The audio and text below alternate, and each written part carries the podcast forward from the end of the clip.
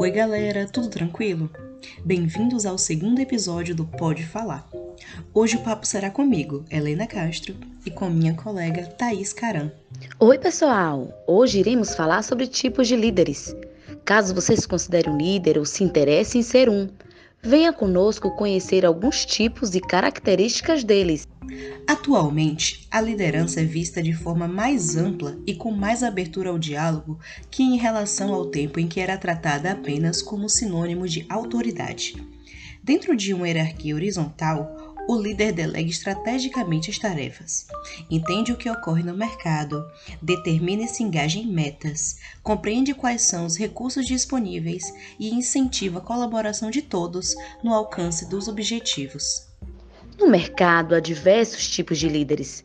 Falaremos dos principais. O líder servidor, por exemplo, está sempre trabalhando para atender às expectativas e necessidades dos membros do seu time. Ele procura entender o que as pessoas querem, o que precisam, trabalhando contra o próprio ego e sendo considerado um perfil hepático.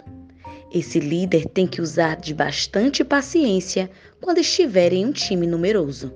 Já o líder técnico possui um conhecimento elevado, com muita capacidade técnica, referências a serem compartilhadas e habilidade para ensinar. Suas decisões são respeitadas e, especialmente nos momentos críticos, todos se sentem seguros para contar com ele. Esse tipo de liderança pode gerar alguns problemas pois algumas pessoas podem se acomodar diante de um líder capacitado e depender dele para a tomada de decisões e tarefas. Também é comum que, propositalmente ou não, a liderança técnica torne-se autoritária pela centralização das decisões. É preciso, portanto, que o conhecimento seja difundido e que as pessoas se sintam capacitadas para exercer seus papéis. Quanto aos líderes motivadores, esses enxergam as capacidades das pessoas e encontram meios para extrair o máximo do potencial delas. Eles têm uma atuação de grande apelo emocional e são naturalmente capazes de unir indivíduos, o que é fundamental em tempos de crise.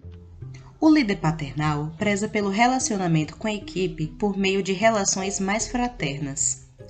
Proporciona um ambiente de trabalho confortável e seguro, mas não se dá bem com retornos negativos, o que pode ser muito difícil para o aprimoramento dos colaboradores.